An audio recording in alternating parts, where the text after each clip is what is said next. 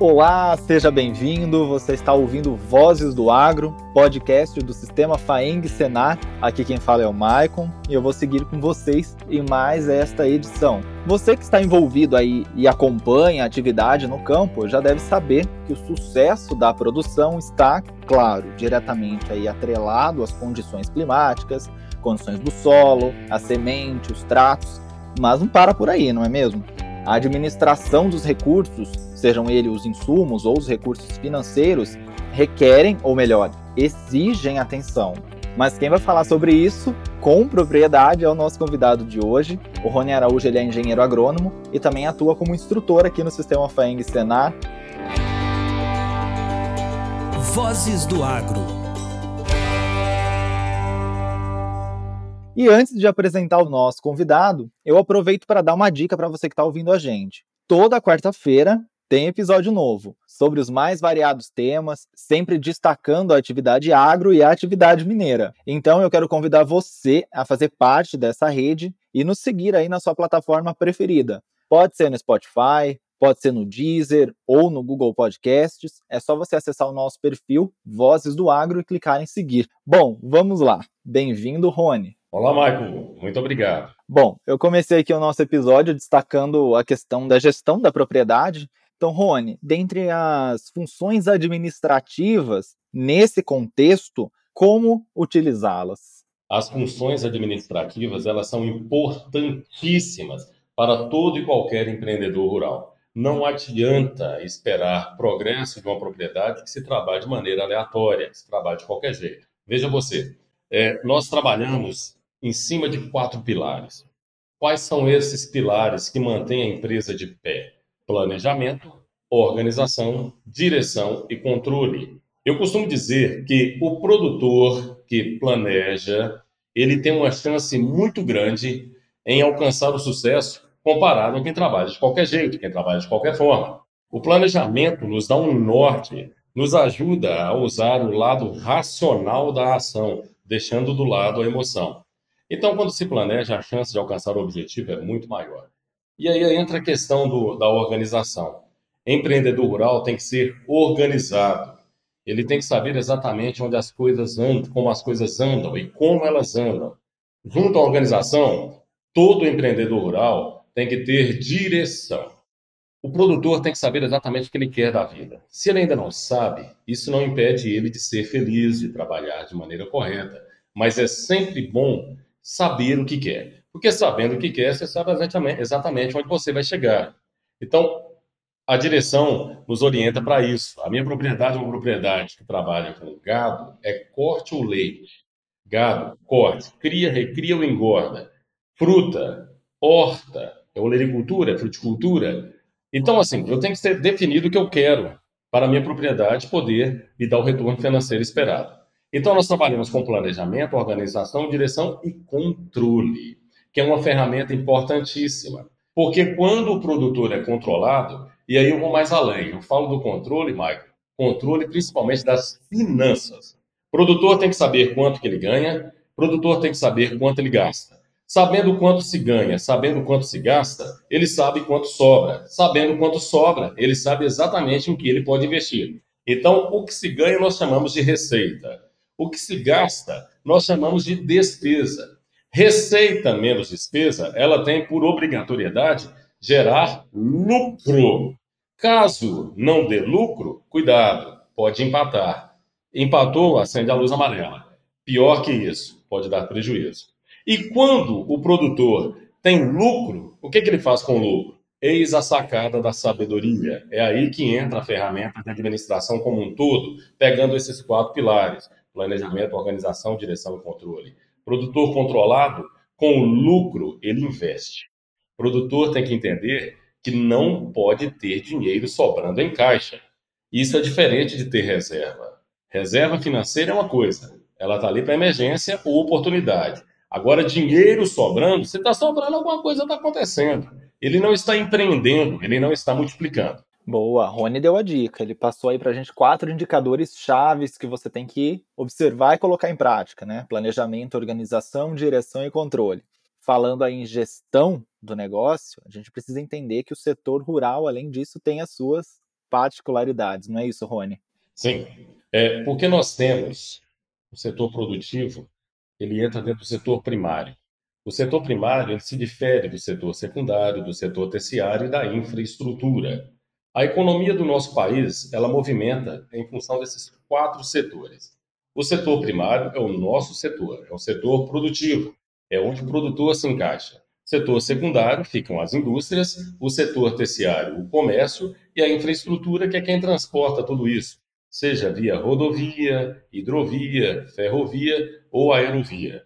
O nosso setor, ele tem as suas particularidades e o produtor tem que estar sempre atento a isso. Por exemplo, solo. Se você pegar a indústria, não precisa de ter muita terra. O transporte não precisa de terra. O comércio não precisa de terra. Que agora, com essa onda, essa febre aí do e-commerce, né? Que é o comércio eletrônico. Nós não. Quem está no setor produtivo precisa de terra para produzir. É uma particularidade do setor produtivo. Outra coisa, clima. Ô, Michael, o que é clima? Clima é a fusão de cinco fatores: temperatura, luminosidade. Quem oferece isso? O sol. Precipitação pluviométrica, chuva, vento e umidade relativa do ar. E aí fica sempre o questionamento que eu faço nos treinamentos de administração. A indústria, o comércio e o transporte dependem do clima? Não tanto diretamente quanto nós. Se chover, a indústria roda. Se não chover, a indústria roda do mesmo jeito. Às vezes aqui a gente tem que parar se for uma chuva intensa. Vento forte, o comércio abre. Vento forte, não estando ventando, o comércio abre do mesmo jeito. Aqui, se não houver um bom planejamento, fazer um quebra, fizer um quebra-vento, o vento provoca acamamento nas plantas e aí vem um prejuízo como consequência. Então, o clima ele está ligado diretamente ao setor produtivo. Outra coisa que chama atenção, que é uma particularidade do setor rural, os nossos produtos são perecíveis. Então, colheu, tem que vender. Eu estava agora há pouco fazendo um cálculo de produção de alface para uma turma e nós falávamos sobre os custos de produção e a perecibilidade da alface. A alface você colheu no dia, você tem que comercializar no mesmo dia. Se você não tiver uma forma de guardá-lo, armazená-lo, que vai aguentar aí talvez no máximo três dias, no máximo, você vai perder. A indústria e o comércio, não. Vendeu, vendeu. Se não vendeu, fica ali. No outro dia vende. Se não vendeu, no mês seguinte vende. Não perde tão fácil. E eu digo mais: nós ainda sofremos com a questão dos ataques das pragas e das doenças. Nós temos um problema sério, porque o ciclo de produção nossa é irreversível. Se eu plantei uma melancia e a melancia começou a chover, o que aconteceu essa semana, quando uma aluna minha me mandou uma foto de uma melancia que teve um problema com encharcamento. Choveu, encharcou, o que vai acontecer? Essa melancia ela vai perder, é irreversível, não tem como reverter. E eu ainda citei o exemplo de um boné. A indústria, quando ela confecciona um boné, se a costura saiu errada, é muito simples. Corta e costura novamente, porque aquele boné não é perdido, é recuperado. Lá se uma praga ou uma doença deformou um fruto na lavoura, não tem como recuperar, não. É irreversível. E aí o prejuízo vem. Então, o produtor tem que estar atento às suas particularidades e como isso vai interferir diretamente na produção e na comercialização da sua empresa rural. Legal, Rony, ficou claro aí então que essas variáveis simplesmente reforçam a necessidade da gestão eficiente. Bom que você já deu a dica no tópico anterior. E nesse ambiente de empresa rural, a atividade justamente pelo ponto de vista como um, empreendimento mesmo, como trabalhar a favor os pontos dentro da porteira, antes e também fora, né, fora da porteira. Eu não canso de falar isso nas propriedades por onde eu passo. Isso tem que ser dito o tempo todo, o produtor tem que ficar alerta. No que diz respeito ao ambiente antes, dentro e fora da porteira. Ambiente antes da porteira, o produtor conhece muito bem e conhece melhor que ninguém, porque ele sai, ele vai comprar os seus insumos, as suas ferramentas. Se eu virar para o produtor e dizer para ele, onde eu perguntar para ele, onde eu posso comprar uma ração com menor custo, ele sabe exatamente onde vende. E um adubo, ele sabe exatamente onde vende. Onde eu compro semente com os melhores preços e as melhores formas de pagamento, ele tem aquele fornecedor em mãos. Então, isso é o antes da porteira. Ele sai para comprar. E o dentro da porteira? É tudo que tem dentro da sua propriedade.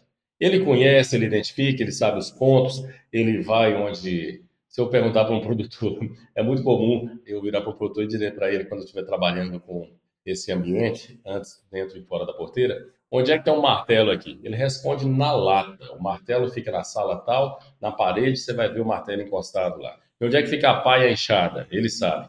Onde é que está aquele implemento, aquele trator, aquela máquina? Ele conhece o dentro da porteira, porque afinal de contas a porteira é dele, é a propriedade dele.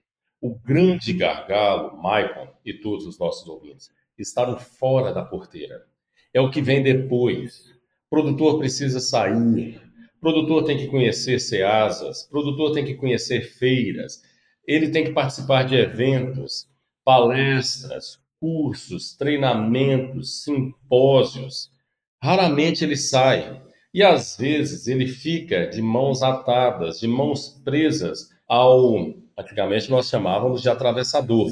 Hoje nós não falamos mais atravessador. Hoje nós usamos o termo intermediário. O intermediário vem, compra toda a sua produção e ele sabe exatamente quem produz e sabe exatamente quem compra. Ele vai lá na mão de quem produz e vende para quem compra e ganha em cima do produtor. Então, quando o produtor sai e ele vai em busca do mercado, o produtor tem uma possibilidade muito maior de trazer o cliente para dentro da sua propriedade. Então, o gargalo nunca esteve em como se produzir. O gargalo esteve na comercialização, que é o que eu enxergo como fora da porteira, buscar conhecimento, novidades e clientes.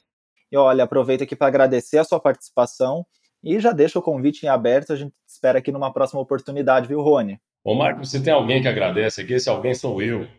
Para mim, é muito, muito interessante falar para o produtor. Afinal de contas, essa é a minha profissão, essa é a minha função.